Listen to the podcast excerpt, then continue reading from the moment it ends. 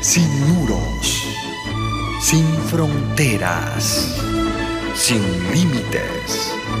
Radio Mundial Adventista, más que una radio, sembramos esperanza. Proverbios 11, versos 1, 3 y 6. El peso falso es abominación a Jehová, mas la pesa cabal le agrada. La integridad de los rectos los encaminará, pero destruirá a los pecadores la perversidad de ellos. La justicia de los rectos los librará, mas los pecadores serán atrapados en su pecado. El empleo de cualquier tipo de pesas falsas y medidas adulteradas es un robo contra la cual Dios ha dado muchas y serias advertencias. A Dios le agradan el minucioso cuidado en el comercio y la caridad generosa. El mayor fraude de la historia de este mundo fue perpetrado por Satanás en perjuicio de Adán y de Eva, con el engaño de que seguirían una vida más abundante el primer mentiroso, vendió desgracia y muerte a los que poseían vida eterna y felicidad. Todos los fraudes menores, en todos los tiempos, han tenido el mismo propósito, para el engañador y para el engañado. No es pues de maravillarse que Dios odie el engaño y ame el trato justo. Versos 12 y 13. El que carece de entendimiento menosprecia a su prójimo, mas el hombre prudente calla.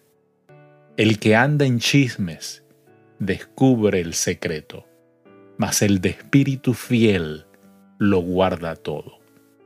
El contraste entre las dos partes de este versículo sugiere que el menosprecio del prójimo consiste en proferir palabras despectivas y desdeñosas. Aunque el prójimo tenga debilidades que parezcan justificar la censura de los faltos de entendimiento, el sabio calla. Comprende que toda persona tiene debilidades y también el derecho de luchar contra ellas, sin la aflicción adicional de que se las haga públicas. Algunas personas parecen estar dominadas por el impulso irresistible de contar lo que otros no saben. El amigo fiel resistirá toda tentación de revelar confidencias no solo porque lo ha prometido, sino también por el amor que tiene a su prójimo y su deseo de no hacer nada que pueda perjudicarlo. Verso 16 y 22. La mujer agraciada tendrá honra y los fuertes tendrán riquezas como zarcillo de oro en el hocico de un cerdo, es la mujer hermosa y apartada de razón. El pasaje parece indicar que la mujer agraciada protegerá su honor tan eficazmente como un hombre fuerte y violento puede proteger sus riquezas. Evidentemente, una mujer apartada de razón es la que ha abandonado la modestia femenina y ha adoptado una conducta disoluta en sus palabras y en sus acciones. Se destaca el contraste entre la hermosura física y un carácter repulsivo, similar al del cerdo. Sería ridículo adornar a un cerdo con un zarcillo de oro en el hocico es trágico no mantener un carácter noble en un cuerpo hermoso.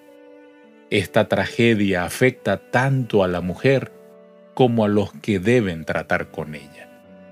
Verso 24 y 25.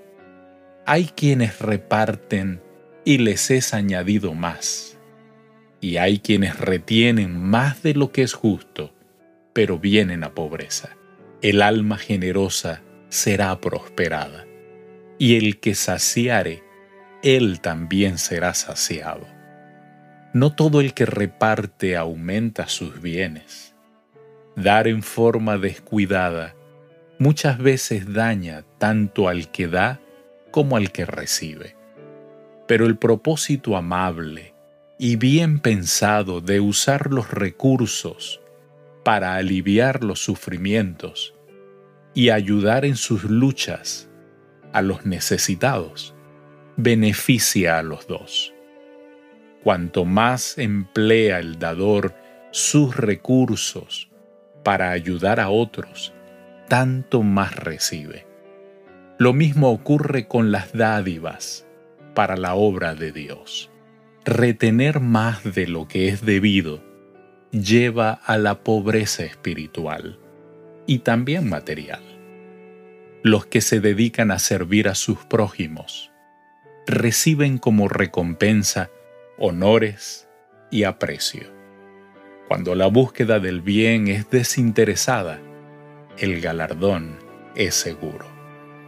Querido Dios, ayúdanos a ser bendición para otros, que con las bendiciones que recibimos de tu parte podamos también compartirlas con aquellos que tienen necesidad.